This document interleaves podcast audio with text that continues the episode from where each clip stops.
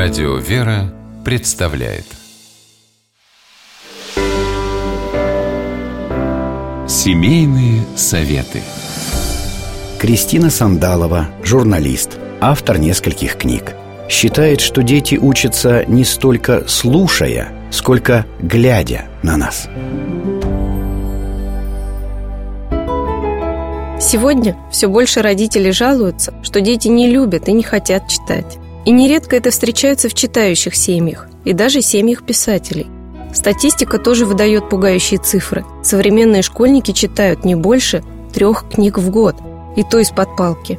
Взрослые винят в этом школу, гаджеты, видеоигры. Хотя, на мой взгляд, изменить ситуацию по силам любому родителю.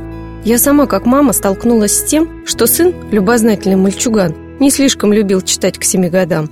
Мы с мужем пробовали разные способы – и сейчас в 11 лет Гриша не расстается с книгами. Что же важно?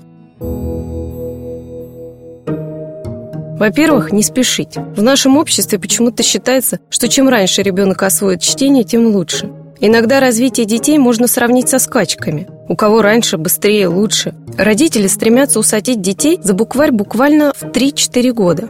Конечно, есть малыши, которые сами в три года проявляют интерес к чтению, но большинство детей дозревают гораздо позже, лет в 6-7. И самое главное, что механическое воспроизведение текста – это еще не чтение. Для осмысленного чтения и получения эстетического удовольствия от книги важно уловить смысл, проанализировать поступки героев. Но это непростая задача. Вспомните, как тяжело читать первое время на иностранном языке. Нудно и совершенно неинтересно. Пока дочитаешь до конца строки, уже забываешь, что было в начале.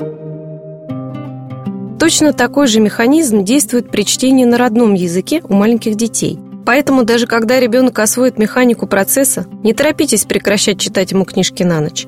Причем продолжать читать вместе стоит до тех пор, пока ребенок не влюбился в книги. Ведь семейное чтение – это не только про то, как научить ребенка читать. Это еще и разговоры о поступках, мотивах героев, размышления, дискуссии. Такие моменты мы чувствуем близость с ребенком и обсуждаем не только книги, но и свои душевные переживания и ценности. Все это объединяет семью и дарит невероятно теплые воспоминания. Я до сих пор помню, как папа читал мне «Волшебник изумрудного города», а мама открыла мне пьесы Шекспира – Поэтому и своему сыну я стараюсь выделить время для совместного чтения, несмотря на то, что он уже давно и много читает самостоятельно. Ведь наши посиделки с чаем за Диккенсом – это настоящее маленькое семейное торжество. Всего 15-20 минут в день вот так, бок о бок на диване, помогают сохранить любящие отношения и понять, что творится в жизни и душе твоего ребенка. С вами была Кристина Сандалова.